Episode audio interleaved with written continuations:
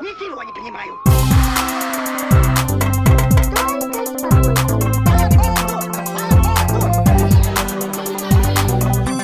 Выйди и зайди нормально. Всем привет! Это подкаст «Выйди и зайди нормально».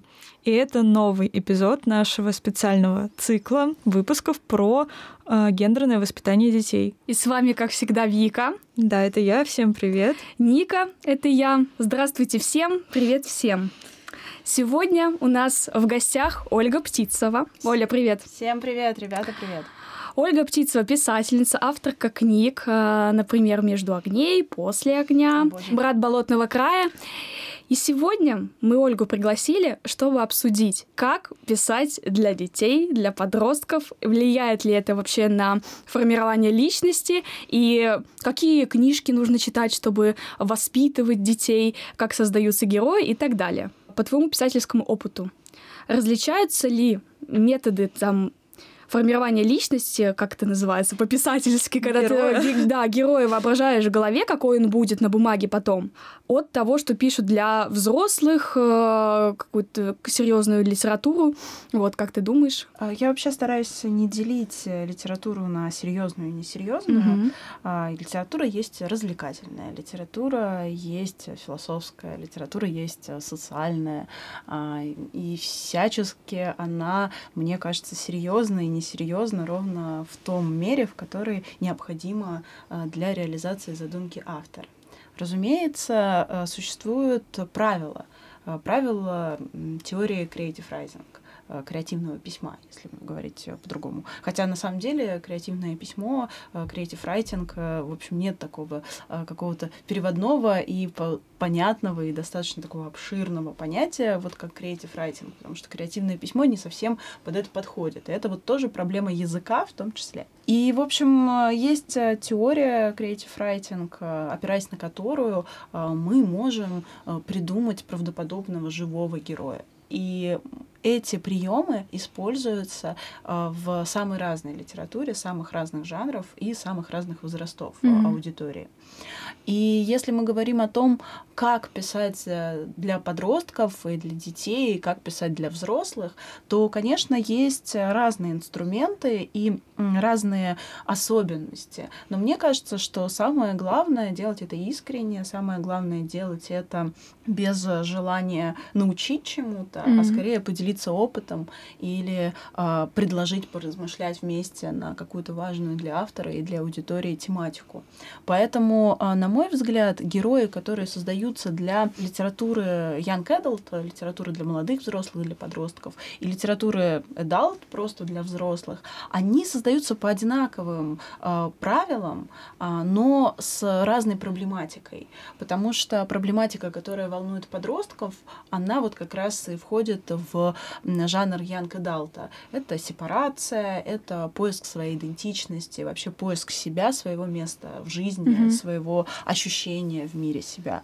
И понятно, что подросткам это очень важно. Сепарация от родителей, поиск своего места в школе, в классе, э, в, вообще в том, как мир устроен. Найти свое место очень важно. Часто подростки хотят э, бороться со старым э, устройством мира и желают выстроить что-то новое. А книга альтернативу предлагает как бы. А, Книга предлагает возможность пережить какие-то переживания в безопасной среде. А, Мне кажется, что одна из важных функций подростковой литературы — это предложить юному читателю попробовать представить, как-то эмпатически подключиться, примерить на себя тот опыт, который у него, может быть, есть фрагментарно, а целиком еще нет, или вообще такого опыта нету. И вот в такой безопасной среде примерить это на себя, попробовать представить, а как бы я себя повел, а как бы я поступил, а, проиграть это в своей голове несколько раз, чтобы если когда-то в жизни ты столкнешься с подобной или похожей какой-то ситуацией, то ты уже примерно представлял, как можно себя повести, как какие чувства ты можешь испытать и как с ними обходиться. И все это помогает Young Adult проза, и благодаря в том числе э, живым, правдоподобным и реалистичным героям. Герои в Young Adult — это очень важная часть повествования, вокруг него все и строится. А если спрашивать вот про сложности написания для детей, мне кажется, что последние годы, особенно все, что касается чего-то связанного с детьми, обрастает большим количеством каких-то запретов, шаг влево, шаг вправо, все, ты уже можешь что-то не так Психику сказать, э, сломать. да, за что к тебе там потом придерутся, что-то скажут. Можешь ты что-то сказать вот насчет этого? Замечаешь ли ты такую закономерность? Ну, это э, занятная закономерность на самом-то деле, потому что если смотреть э, переводную прозу, которая выходит у нас в самых разных издательствах, то многие книги, которые являются за рубежом просто бестселлерами среди юной аудитории, причем юной прямо совсем юной, там 10-12 лет, у нас выходят с маркером 16 а то и 18 Мгм. То есть, по сути, целевая аудитория не имеет Мгм. права читать эти книги. Понятно, что они каким-то образом доходят до читателя, да, там покупают родители, старшие товарищи, по-разному. Но вот в целом рынок запрещает а, продавать э, книги на ту аудиторию, на которую они написаны. И это очень много таких примеров именно с книгами переводными. И если посмотреть э, там переводные книги, а, допустим, комиксы, там Бомборы, к примеру, да, издательство Бомбора, то мы увидим, что это абсолютно такие young adultовские, даже middle грейтовские. Middle grade это до 12 лет. книги, и они с пометкой 18 у нас выходят, потому что наше законодательство считает, что там поднимаются темы, которые не могут касаться интересов, зоны интересов юных читателей. Но мы понимаем, что это не так. А, Мы как авторы, мы как э, книгоиздатели, как продавцы, как э, редакторы, мы понимаем, что это ерунда, потому что эм, есть абсолютно понятное правило, что человеку, особенно юному человеку, очень интересно читать про тех, кто его несколько старше. 12-летка хочет читать про 16-летку. Да, это как в школе. Ты Виновата ходишь по коридору, вау, это старшеклассница. Конечно. Помню, да, что в 12 лет виноваты звезды. Это было просто бум. да. А это вообще, если посмотреть, там триггер-ворнинг, да, там и смерть, да. и любовь, и, какие-то, ну, не романтичные, может быть, даже сексуализированные взаимодействия героев. И вообще, как бы, это очень драматическая история. И понятно, что 12-летние хотят читать про 14-16-летних, 10-летние хотят про 12-летних. Н- Ты не заставишь 16-летку читать про 12 лет какого-то там... Ну, вот есть феномен э, маленького принца, когда его все боготворят. Ну, нет, Ну, это мне не кажется, совсем во-первых, это классика, кажется, да. во-вторых, это книга вне жанровая, абсолютно. И вне возрастная. И вне возрастная. И более того, мне кажется, что те, кто читает Экзюпери а, там в 12 лет, и те, кто потом их перечитывает, там, не знаю, в 42, совершенно разные Ну да, как видят в книге. пересматривать. Да, это вообще пугающе. Все, что там происходит, меня В пугает. хронологическом порядке обязательно. Это очень пугает. Вот. И поэтому те ограничения, которые законодательно на нас а, накладываются, нам приходится с ними каким-то образом работать, мне приходится с ними как-то работать, да, я могу опираться там, на свой опыт в первую очередь. А, Когда я пишу книгу, а, я держу в голове, что у меня есть моя целевая аудитория, а, большая часть из которой еще несовершеннолетняя. Ее не так много, как было раньше. Я, видимо, все-таки расту, мне 32, я, может быть, уже знаю, кем я буду, когда вырасту, но еще не факт. И аудитория вместе со мной растет, но часть несовершеннолетняя все равно есть. И когда я обращаюсь напрямую к ним, когда я пишу книги, допустим, 16 у меня есть э, роман Край чудес. Это книга про Ховринскую заброшенную больницу. Я ее писала для э, издательства Клевер, э, для их редакции Trendbooks. И у нас в договоре было обусловлено одно из условий было в том, чтобы книга была 16 не, не, не больше. Мгм. И это накладывало на меня огромное количество ограничений. Ну, к примеру, в моей Ховринской заброшенной больнице не валялись шприцы, Мгм. а, вот, валялись э, какие-то там, не знаю... Бинты? баночки, да, не обозначенные ничем. Вот. Все было очень строго, никто не курил особо. Вот. А когда курил, я прописывала, что курят сигареты. И плохо это, А ни к чему сносочка была хорошему. Да, ни к чему Мгм. хорошему это типа не приведет. А вот если герой пил, то это каким-то образом подчеркивалось, что как бы В негативном нехорошо. окрасе. А Коннотация должна быть обязательно негативной. М. Ну, это забавно, потому что ну, в 16 лет э, понятно, что все э, поним- понимают и э, все как-то уже более взросло смотрят на мир, чем кажется нашим законотворцам. Но если книга 18+, э, то это сразу пленочка, и Мгм. это сразу минус 20% продаж. Это вот все маркетологи об этом рассказывают, что если книга в пленке, минус 20% продаж, потому что ее нельзя полистать, ее как бы вот сложнее продавать. Просто стало интересно, я знаю, что у нас вот эти вот 0 плюс, потом 6, потом 12, они, ну, критикуются, потому что вот эти вот э, отметки, они достаточно размыты, непонятно, где шестилетнему можно, а двена- в- Да. вернее, нельзя, а 12-летнему уже можно и наоборот. Мне стало интересно, как это в других странах вообще. А, Насколько я знаю, там есть ограничения с описанием, графическим описанием жестокостей, а, смертей, убийств и прочего. Мгм. Вот, насколько я знаю, там есть ограничения с ам, как бы градацией а, описания графического взаимодействия людей сексуализированных. Вот. Но они там несколько а, более а, пластичные.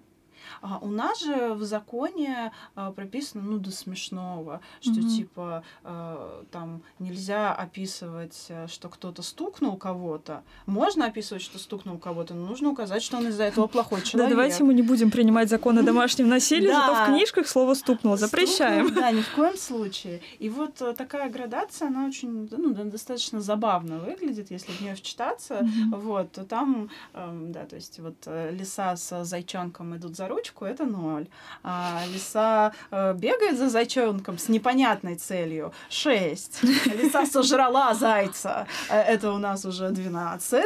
Лиса сожрала зайца, и мы описываем, как она его сожрала. Как она смакует. Да, это уже 16. Лиса сожрала зайца, э, закурила сигарету и сказала офигенно, это уже 18 Вот примерно такие у нас градации. Ну, мы поняли, что вешать ярлыки на книги серьезно, несерьезно, как бы некорректно Ну, в любом несколько случае. снобский такой да, Мгм. подход, потому что тогда выходит, что жанровая литература, вся несерьезная литература, а это уже давно не так. Теперь мы хотим к главному подойти. Да. Различается ли вообще написание книг или того, как ты героя строишь, по твоему читателю? Мальчик это или девочка? Мгм. Это хороший вопрос. У меня чаще всего в прозе главные герои женщины разных возрастов. Это круто. Потому что, да, потому что я, э, ну, я женщина, я себя э, идентифицирую как женщина и как бисексуальная женщина, поэтому разный опыт может быть э, вложен в текст, но э, для меня важно рассказывать истории для женщин. А Более того, моя аудитория, э, большинство моей аудитории, это женщины разных возрастов. И поэтому, конечно, когда я говорю с ними на одном языке, э, то мне нужен герой, героиня девочка. С другой стороны, у меня есть э, э, «Выйди из шкафа» роман, где главный герой мальчик, два мальчика. А девочка, которая там появляется, она к тому же еще и выдуманная.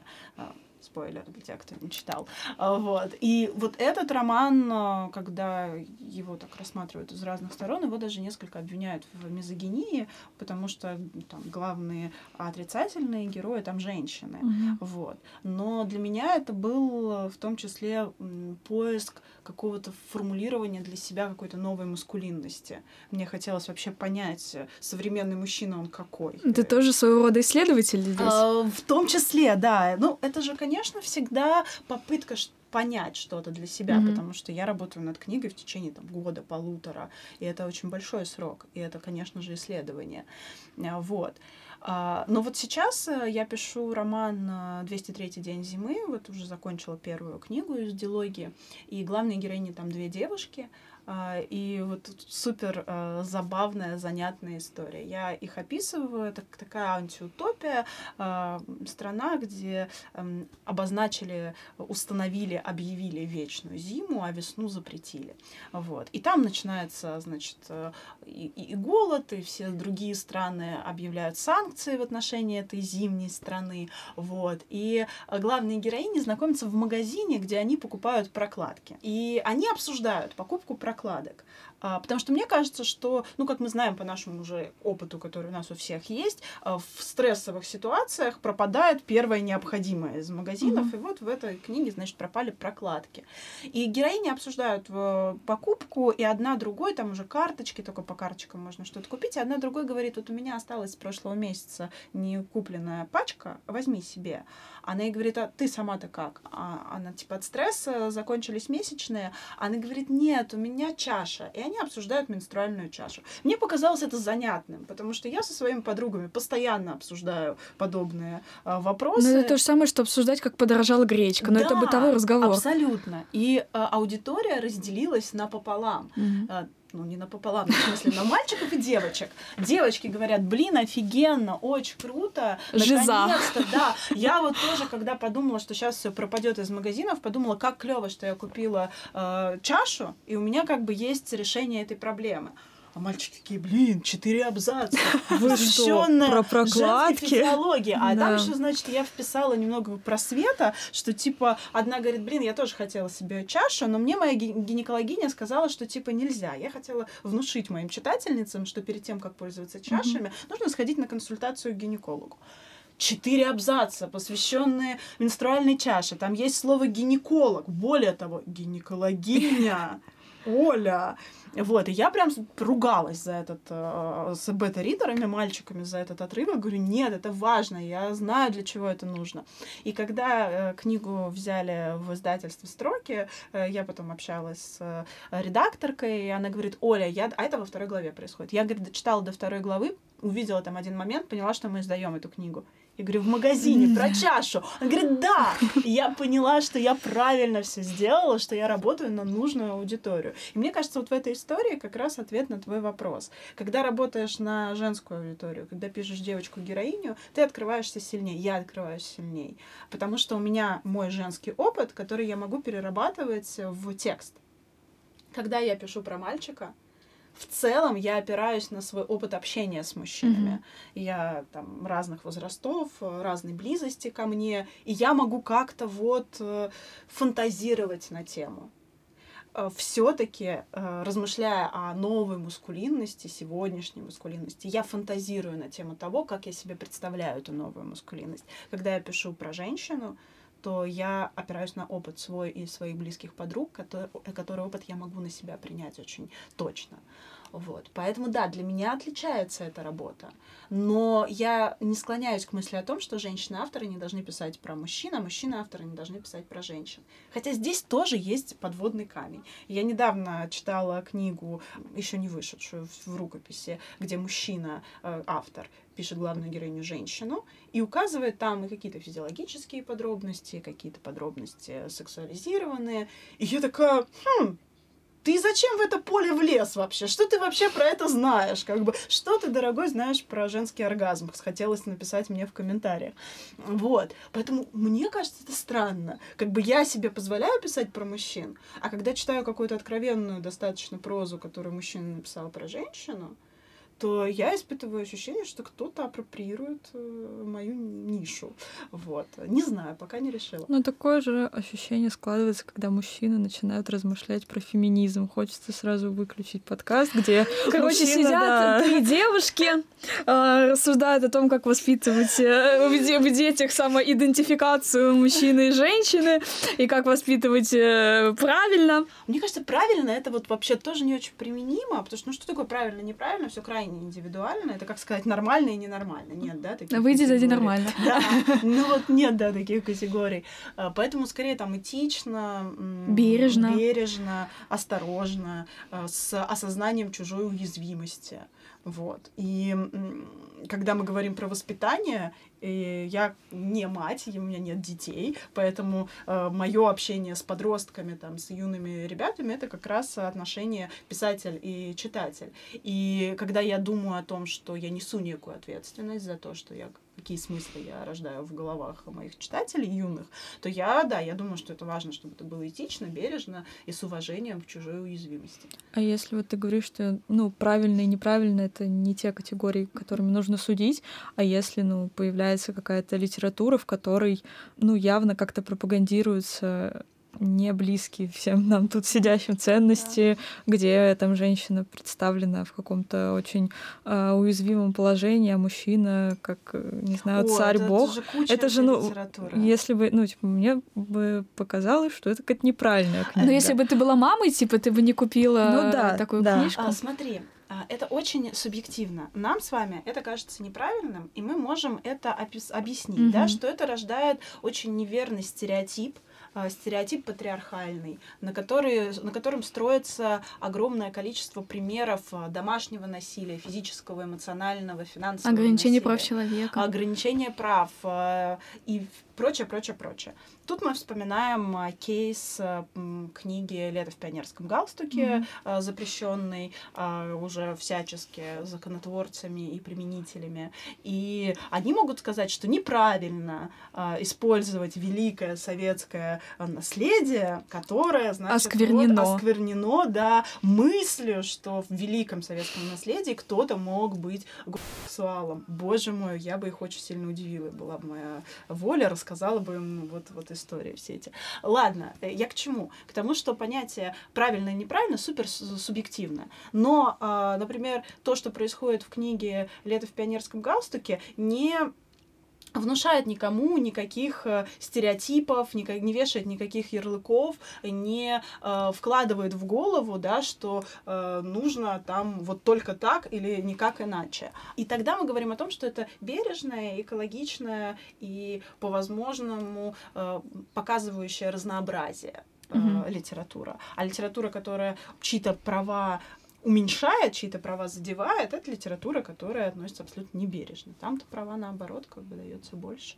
Вот, например, тоже представим, что, может быть, я мама, и у меня, например, есть сын, и я ему покупаю, читаю на ночь сказки. Uh-huh. Как э, он может понять, что девочки и мальчики в этих, в этих сюжетах отличаются. У него происходит осознание, что есть разные люди, и что девочки отличаются от мальчиков, как у него сложится восприятие, и как писать для, получается, middle, как ты назвала? Middle grade. Да, middle grade. И вот именно в, с точки зрения портрета героя. А, ты имеешь в виду э, внутренние внешние противоречия? Да, вот он видит э, мальчика в книжке и говорит, ой, а это не совсем, я, я совсем на него не похож. А разве мальчики носят розовые шортики или что-то в этом а, роде? Тут, мне кажется, мы подходим к большой проблеме э, многих сказок, именно таких классических, э, классического чтения для совсем юных, совсем маленьких э, читателей, потому что в них э, очень сильно вшитые, глубоко вшитые такие патриархальные представления о том, как выглядят мальчики, как выглядят девочки, какие функции у девочек, какие функции ну, да, у мальчиков. мы когда обсуждали этот выпуск, первое, что пришло в голову, это Морозко, где это Настю ужасно. берут, Настеньку берут замуж только потому, что она послушная, да, покладистая. Это, это же просто ужасно. А в детстве смотришь и такой, ну вот хочется как Настенька. А сейчас она... мне бы совсем не хотелось, чтобы моя дочь э, когда-то да. увидела и такая, хочу быть как Настенька. И чтобы твое замужество зависело от э, начинки пирожков. И коса у меня такая вот э, белоснежная.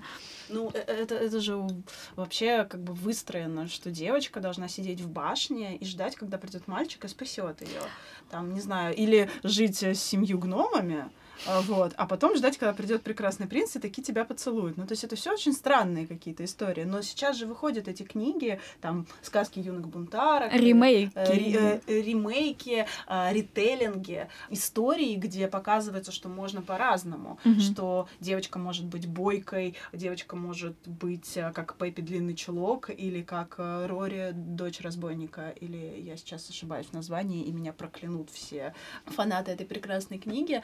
И и вот мне на ум из чего-то классического плюс-минус вот приходят только вот две книги, да, Пеппи, которую так все клеймили странной за ее вот этот бой, буйный нрав. Я да. книгу не читала, фильм смотрела, был мой любимый просто вот, в детстве, вот. обожала. А выборка-то была какая, да, либо это, либо вот э, девочка, которая сидит в башне и ждет, пока ее спасут. Мне кажется, что сейчас, ну, по крайней мере, э, там, за рубежом, э, там восстанавливается это равновесие среди книг для э, юных читателей, писателей, э, где э, ты можешь увидеть, что совершенно по-разному выстраиваются паттерны поведения. Другое дело, что все эти книги должны, если говорить вот о юной аудитории, то можно применить слово «учить», э, что там, нельзя друг друга обижать, люди, нельзя убивать людей, нельзя брать чужое, нужно друг друга уважать, нужно быть чутким, нужно защищать свои границы и не нарушать чужие. То есть какие-то азбучные правила, э, которые намного важнее, чем то, что девочка должна быть кроткая, а мальчик mm-hmm. должен э, принести в пещеру льва.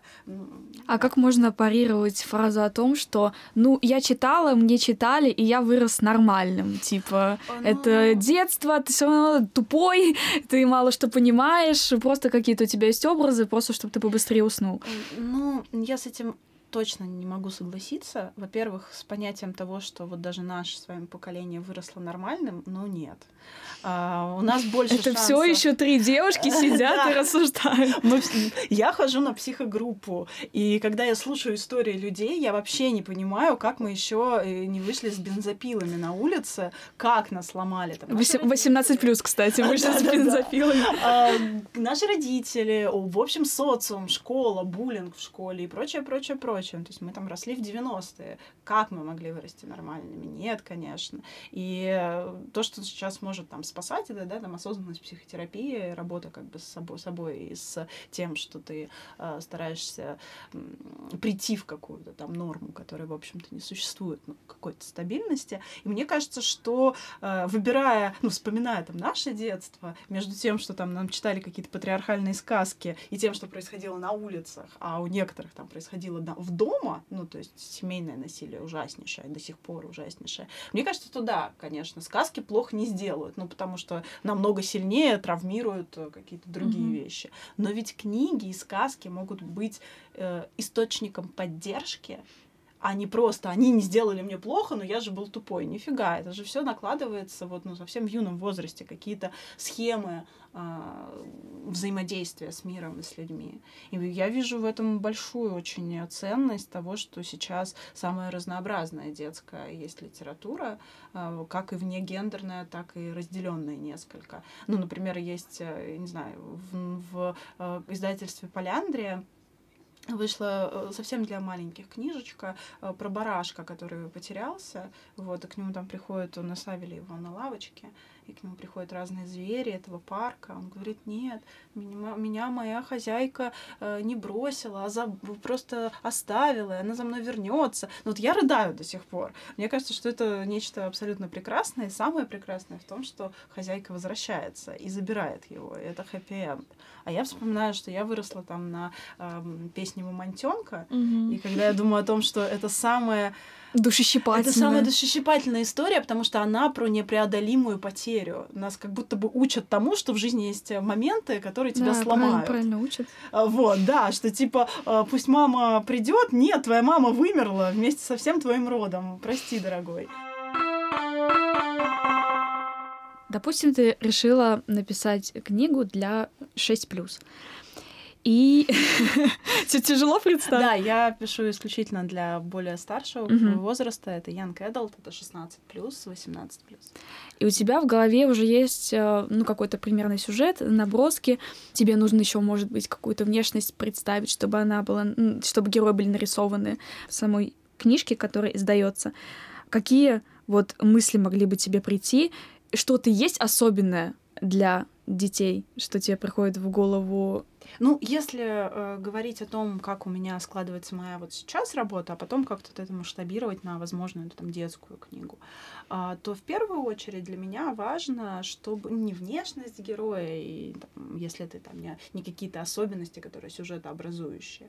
Э, вот недавно вышла прекрасная книга про э, булимию, и там очень важна внешность героини, потому что она как бы причина ее э, страданий. страданий, вообще противоречий внутренних и всего конфликта. Кстати, книга Ян Кэддл 16+, очень хорошая. Мне кажется, что э, вообще очень многие подростки встречаются с расстройствами пищевого поведения, и важно, что про это начинают писать, тем более в русском сеттинге, потому что вообще что такое расстройство пищевого поведения, откуда, откуда оно взялось, никто как бы про это не говорить так, как должны, громко, потому что на самом деле это такая тоже табуированная тема. Там, анорексия, булимия — это очень табуированные темы. Вот. И я думаю, что в первую очередь важно понять, э, какую проблематику хочешь mm-hmm. поднять в книге и почему она близка тебе, уже взрослому человеку, да, мне, взрослому человеку, и почему она близка аудитории сепарация, проблемы отцов и детей, проблемы вообще поиска себя. Коллектива, ну, когда он встраивается, да, только там да. детский сад пошел, да, допустим. Да, да, да, да. Это очень сложные моменты, которые встречаются очень с многими, случаются эти проблемы. И, конечно, важно, чтобы герой был правдоподобен. То есть для меня очень важно работа с аудиторией вот именно того возраста, про который я пишу. Мне нужно понять, чем увлекаются эти люди, что они слушают, какие фильмы они смотрят, а, может быть, какой-то сленг, а, в целом особенности вот именно такого возраста. Наверное, поэтому мне сложно представить, там, что я пишу для шестилеток, потому что у меня нет доступа а, к шестилеткам. Ужасно звучит. У меня нет доступа к шестилеткам. А, но у меня есть э, там общение какое-то, какие-то там в социальных сетях мне часто комментируют юные читатели там, 14, 15, 16 лет. И мне уже есть, у меня есть возможность как бы посмотреть, чем они увлекаются, как они говорят, как они строят свою речь. Вот. И это такая моя писательская работа, работа правдоподобности. Хуже всего, когда автор подходит к работе с прозой для молодых, юных эм, сверху вниз. Что вот я сейчас вам расскажу, как вам жить. Угу. Вот морализаторство в таких книгах считывается сразу, с первого просто слова, и это самое главное, что отталкивает юного Конечно, читателя. подростки ненавидят, когда им рассказываешь, как, как жить. Конечно. Так, блин, я ненавижу, когда мне а рассказывают, подростки тем как более. Жить. Я разрешаю рассказывать, как жить мне только моему психотерапевту, потому что я плачу ей за это деньги. А, вот. А так вот, ты мне пришла и рассказала, тетя, я тебе как бы совет не просил. Вот. Поэтому важно не чувствовать себя выше, чем твоя аудитория, сколько бы твоей аудитории не было. 12, 14, 6, 0. Ты рассказываешь историю, и ты находишься в этот момент э, на одном уровне своей, со своей аудиторией.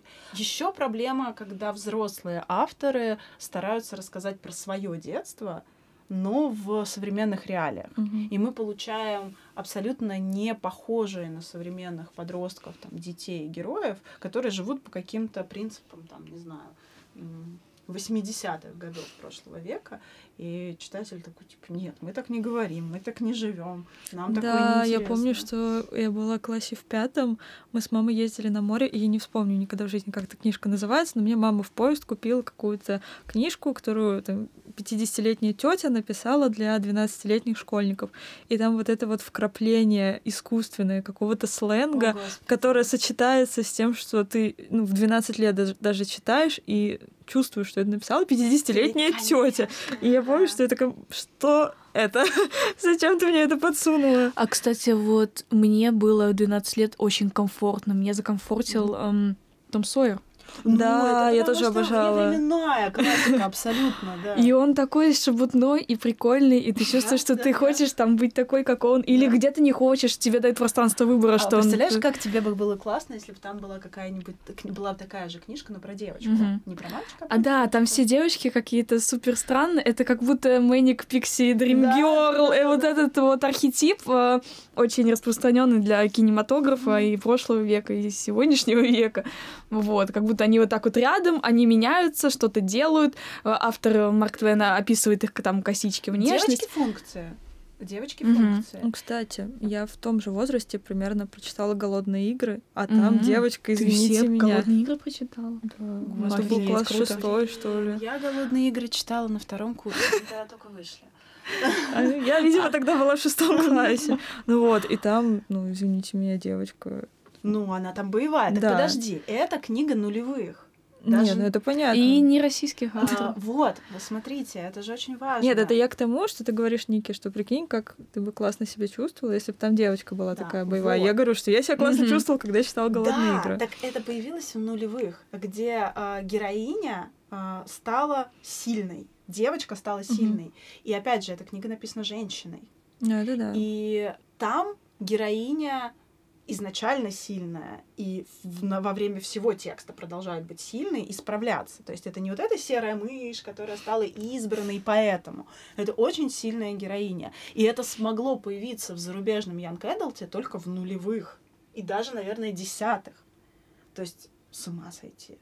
И как сейчас э, кажется чем-то революционным, там, не знаю, квир-персонажа в Янг Эдлте, mm-hmm. тогда казалось революционным. Сильная женщина. Сильная, сильная девочка, девушка в голове сюжета mm-hmm. такого приключенческого. Э, я сейчас веду э, курс среди совсем юных ребяток в проекте Код Бродского. Это книжные mm-hmm. стендапы. И вот мы с ними, когда э, разговариваем, а, во-первых, оказывается, они очень много читают классики, очень мало читают современной прозы, что интересно для меня, какое-то было странное открытие. Но э, и мы с одной из девушек обсуждали, что вот она читала Джен Эйр, Бронте, mm-hmm. и жутко бесилась того, какая бесхребетная главная героиня. И я ей рассказала эту прекрасную историю, что когда Бронте написала Джен Эйр, это было просто скандалище, потому что там э, Джен Эйр вела себя абсолютно неподобающим образом.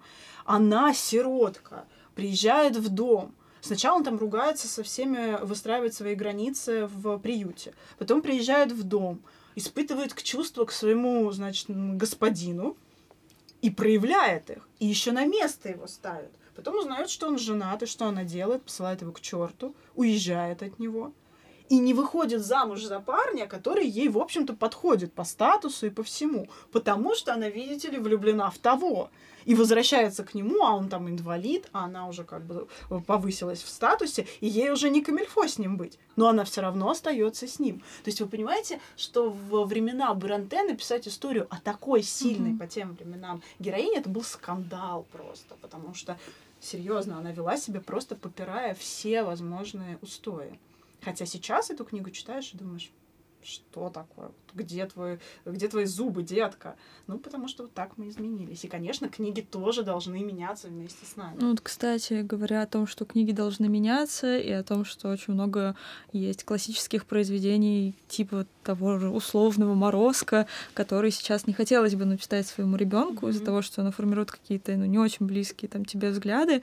А что делать со школьной программой? Ну, то есть ты, окей, воспитываешь своего ребенка в супер такой как а тебе кажется... программы сейчас добавили, хотят добавить, как закалялась сталь.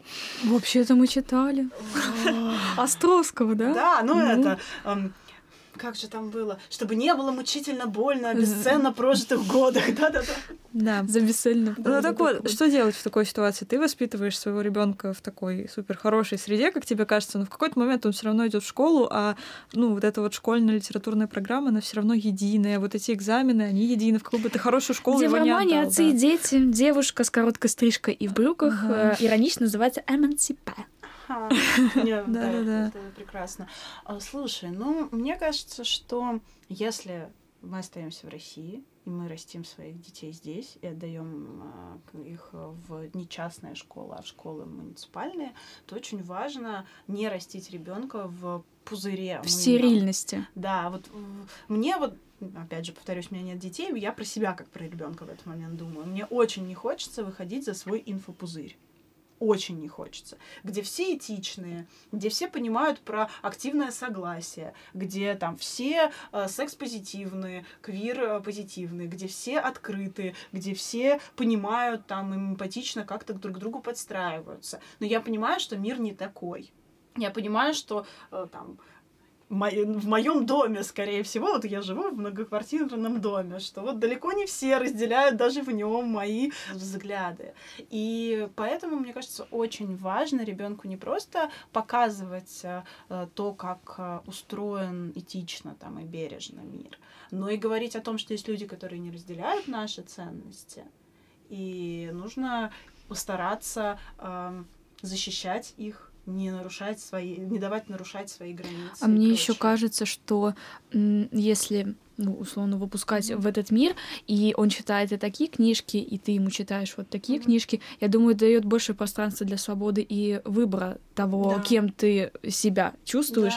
Да. Вот. То есть, то есть я считаю, что, ну, в крайность, конечно, тоже не надо Любая бросаться. пропаганда — это плохо. Mm-hmm. А, другое дело, что нужно понимать, что есть пропаганда, что есть освещение и а, репрезентация — но, конечно, любая пропаганда это плохо, и я здесь тоже как бы с этим согласна. А, но мне тут очень нравится мнение, что вот э, долго, очень долго маятник гендерного равенства, э, гендерного, гендерных свобод, э, если цитировать, вот, то а, он долгое время вот находился в этом патриархальном критическом положении. И вот сейчас он, ну, может быть, Со не скрипом. в России, но да, там как-то в мире в целом, да, он перемещается в другую крайность, как будто бы компенсаторно. И есть mm-hmm. какие-то перегибы. Например, я считаю радикальный феминизм сильным перегибом, и мне сложно себя э, идентифицировать вот с таким видом феминизма, потому что я там не, ненавижу всех мужчин и не считаю их всех злом.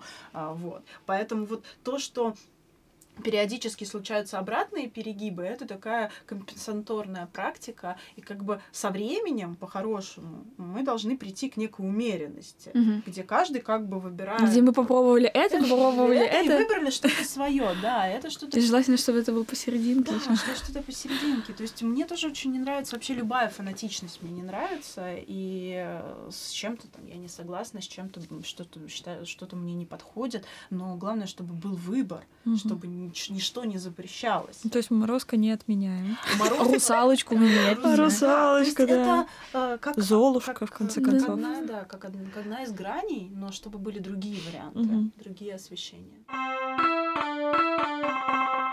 Я, когда мне было 12-13, читала книги Владислава Петровича Крапивина. Мгм. Они были в школьной библиотеке, и я вот их с огромным упоением читала. И мне кажется, такая очень важная какая-то часть моего мироощущения, потому что это книги про дружбу настоящую, про верность своим ценностям, про борьбу с системой, а, про то, как а, нужно защищать своих и себя. Вот какие-то такие очень правильные штуки. Но там были одни мальчики. Девочки там появлялись как функция, как муза, как вдохновение, но в целом, Спутница. да, там всегда были одни мальчики. И я помню, что мне ужасно не хватало в этих прекрасных книгах э, девочек, активных девочек.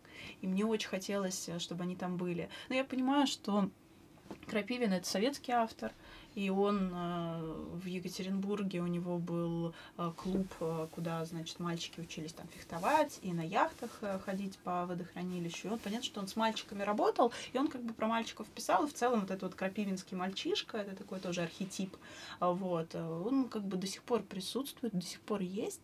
Но девочек мне там очень не хватало. Там еще, знаете, была такая сцена, э, по-моему, в «Мальчика шпага» или как в каком-то другом романе.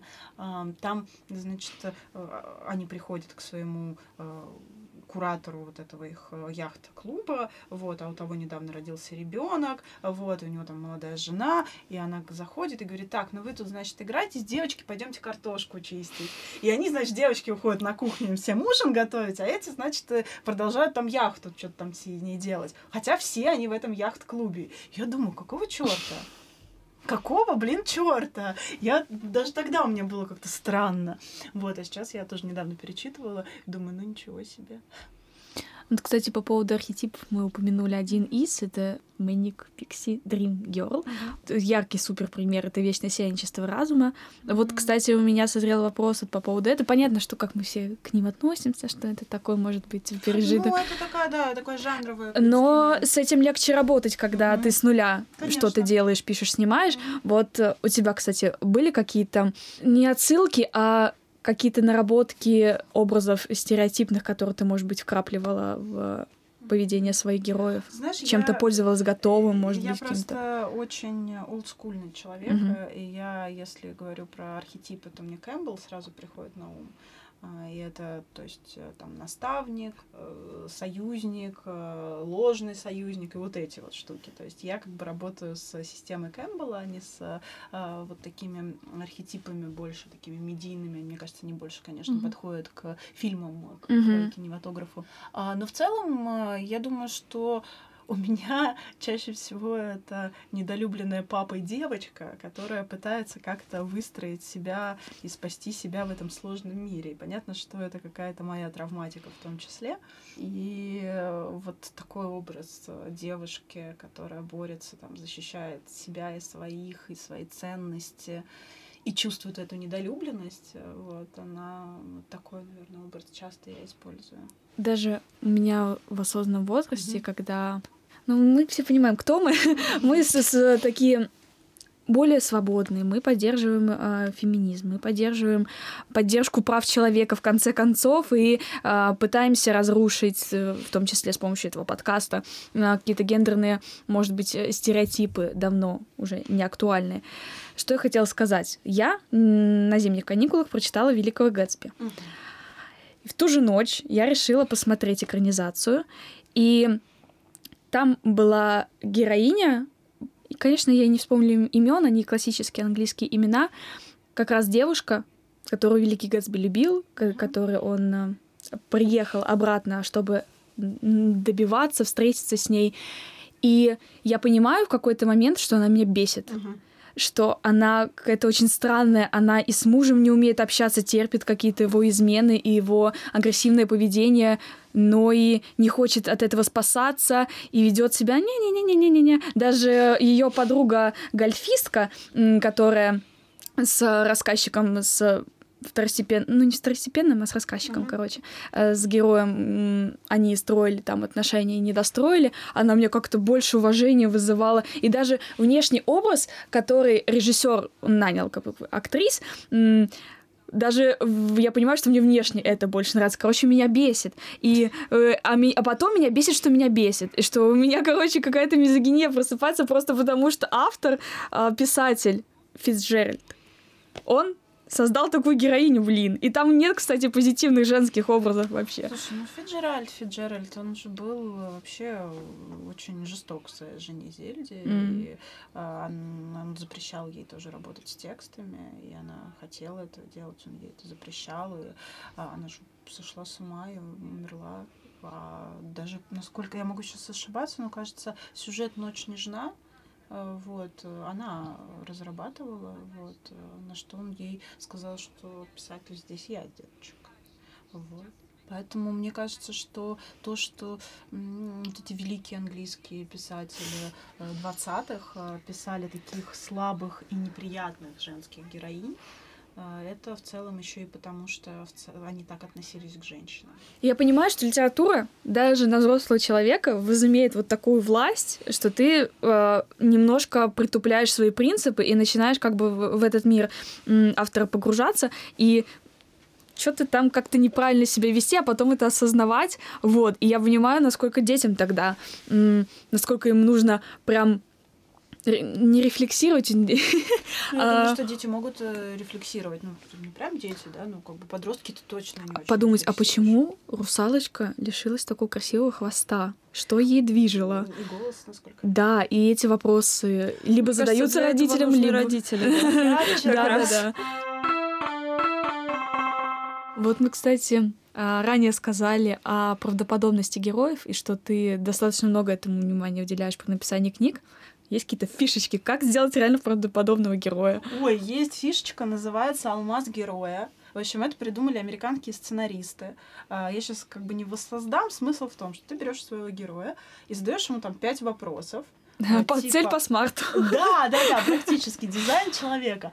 Значит, эм, ну, вопросы типа, чего там больше всего он всего боится, э, какое у него конкурентное, по его мнению, преимущество, э, что ему там мешает э, достигнуть желаемого, как о нем думают другие люди, как он сам о себе думает. А потом там расшифровка, и это все таким образом с друг другом скрещивается, что получается правдоподобный конфликт внутреннего героя, где главное понимание, что то, что герой считает своим конкурентным, главным конкурентным качеством, что помогает ему как бы в мире, от этого нужно отказаться, чтобы добиться желаемого, чтобы стать счастливым.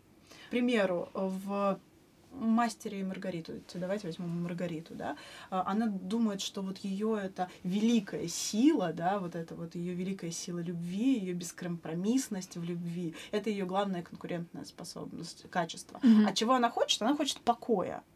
Ну, ведь она, да, они это говорят, что они хотят А вот покоя. и конфликт. Да, вот и конфликт. И получается, что если она перестанет бороться, тогда-то она и станет, ну, за свою вот эту великую любовь, она тогда к покою-то и придет. А пока она борется, никакого покоя не будет, потому что, ну, вот так обстоятельства складываются. Но в итоге она выбирает покой, отдав душу дьяволу, что тоже вариант. Вот. Но, по сути, в этот момент борьба должна закончиться. Я подумала, что было бы прикольно завершить этот выпуск. Изначально вообще наш подкаст «Выйди, зайди нормально», он как бы для подростков Мгм. был задуман. И, может быть, книги, которые ты бы порекомендовала нашим слушателям, если бы у тебя была... Если бы у тебя была там младшая сестра, младший брат, подросток или ребенок, какую бы, Ну да. какие бы ты книги А, порекомендовала? так, я бы порекомендовала а, сагу «По ту сторону реки» Марины Казинаки и Софии Авдюхиной. Восхитительная сага, как раз вот про то, о чем мы сейчас с вами разговариваем. Это такое обращение к славянскому фольклору, к такой природной магии, очень близкой и понятной нам, к смене времен года, к праздникам колеса. А с другой стороны, это история взросления пяти героев. Там, значит, три девочки и два мальчика. И вот они с самого юного возраста растут, становятся колдунами. Вот. Это удивительно добрая история как раз про то, как важно принимать инаковость, как важно держаться за руки, как важно помогать друг другу и обращаться к себе. И что если мы даже идем разными путями, это не значит, что мы не можем дружить или не можем быть близкими друг к другу. Вот. И мне кажется, что вот в юном возрасте, там, от 10 от 12 лет, по ту сторону реки, это прекрасная книга, как Мгм. раз вот такая поддерживающая. И мне бы очень хотелось, чтобы ею заменили, например, эти э, жуткие патриархальные сказки, которые читаются. Я больше все-таки, наверное, по такую подростковую, Мгм. да, прозу. Но еще вот есть э, а, в недо- скоро выходит а, книга Пятая бездна, тоже моей коллеги Саши Степановой а, в издательстве Popcorn Books. Она будет э, 12 насколько я знаю. И это такая а, красивая история про дома, про магию, вот, про а, двух антиподов, мальчика и девочку, которые с друг другом борются, но на, на самом деле как бы идут в одну сторону. Ну Вот, про дружбу, про справедливость. Мне кажется, это очень хорошая книга, вот, и тоже ее всячески советую. Я, как обычно, советую своих друзей, вот. И тогда давайте по классике. Я бы тогда еще посоветовала в качестве ритейлинга текстов а, книгу а, Жени Спащенко «Терновая ведьма». Это тоже там 16 плюс, получается, или 12 плюс. Это такая современная сказка а, в абсолютно фантазийном а, сеттинге. Вот, и она как раз про то, как сильная женщина не сдается, сильная девушка не сдается и делает так, как ей хочется, а не так, как ей кругом говорят и указывают. Мне кажется, тоже очень про приключения, про магию, про любовь, вот, э, но про очень сильную героиню. Если вы не дослушали до конца, мы вам сочувствуем. Вы много потеряли. Да-да-да. Вот. Спасибо. Да, Спасибо, Спасибо, девочки. что пришла, поговорила с нами, было вообще очень интересно. Я даже не заметила, как этот час пролетел. Вот бы э, в мое время э, в уроки литературы в школе проходили примерно вот так, как запись этого подкаста. На этой прекрасной ноте, да? Да, мы заканчиваем этот выпуск. Слушайте нас на стриминговых платформах, ставьте нам лайки, пишите комментарии, покупайте и читайте книги Ольги Птицевой. Спасибо, друзья. Спасибо за прослушивание, оставайтесь с нами. Впереди еще много выпусков, много интересного, и наш спецпроект продолжается. Всем пока! Пока. Ничего не понимаю.